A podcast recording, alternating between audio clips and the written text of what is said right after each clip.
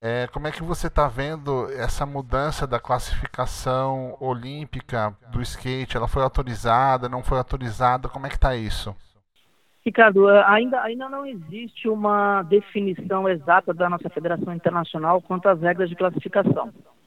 A gente acredita que não haverão grandes mudanças, uh, principalmente porque o formato já era muito simples, né? eram duas janelas, uma já foi 100% executada, na segunda janela só teve um, uma competição, coincidentemente aqui mesmo no Brasil, no Rio de Janeiro. Uh, a gente acredita que tinha uma regra de das cinco melhores uh, notas, pontuações da segunda janela, eu acredito que vai diminuir para quatro. Uh, essa talvez seja a, a, alteração mais significativa.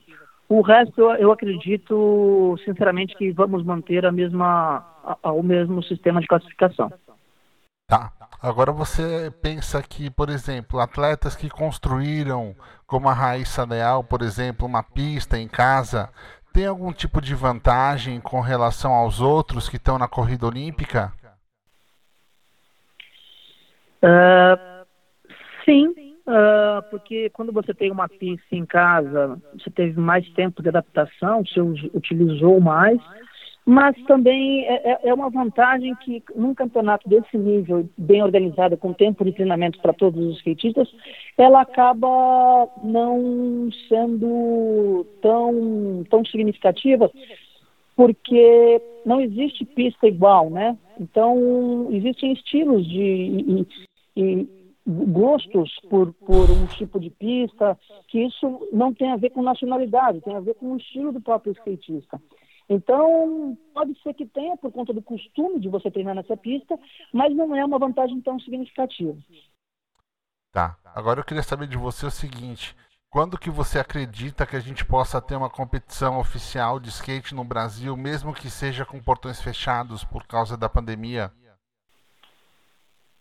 Olha, é, é um, é, é um exercício, eu brinco muito aqui internamente, que é um exercício de futurologia que a gente quer evitar. A gente tem programado e quer fazer ainda esse ano.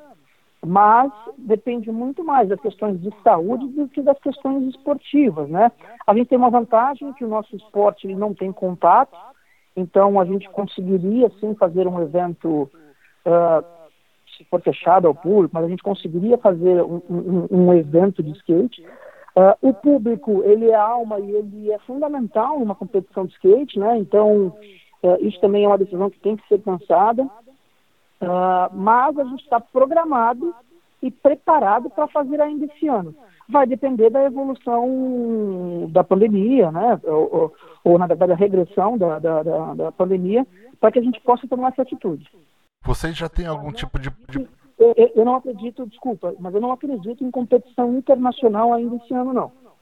Tá. E você tem algum tipo de protocolo já sendo feito pela, pela entidade, pela Confederação Brasileira de Skate, para que oriente os atletas quando houver pelo menos a, a possibilidade de se voltar aos treinamentos e competições nacionais, pelo menos? A gente tem, a gente está no momento de elaboração. A gente decidiu pelo seguinte formato: a gente vai fazer 23 protocolos por que 23? 22 atletas da seleção brasileira.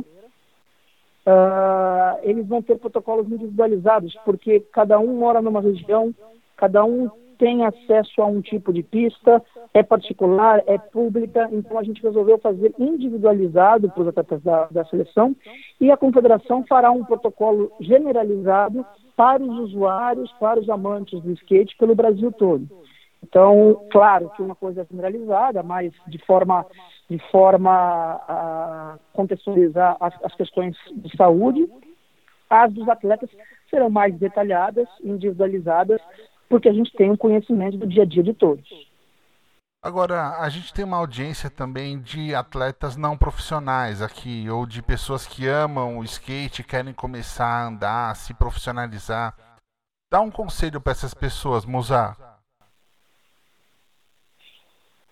Olha, Ricardo, esse momento é um momento onde a gente ainda pede para os inscritistas, principalmente os iniciantes, ficarem em casa.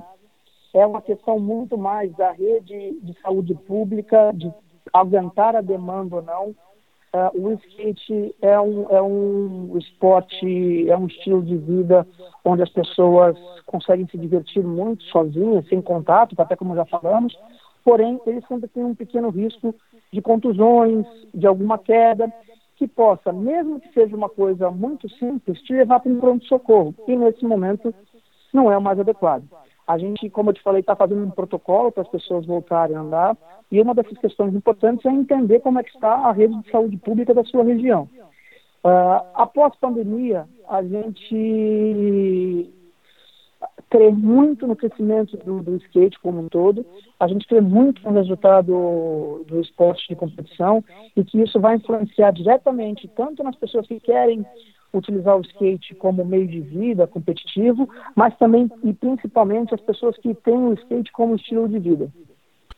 Para terminar com você, para terminar com você, Musa, eu queria saber se você acredita que vai haver um novo boom do skate depois das Olimpíadas, com o televisionamento das competições e entre outras, entre outras coberturas que devem ser feitas.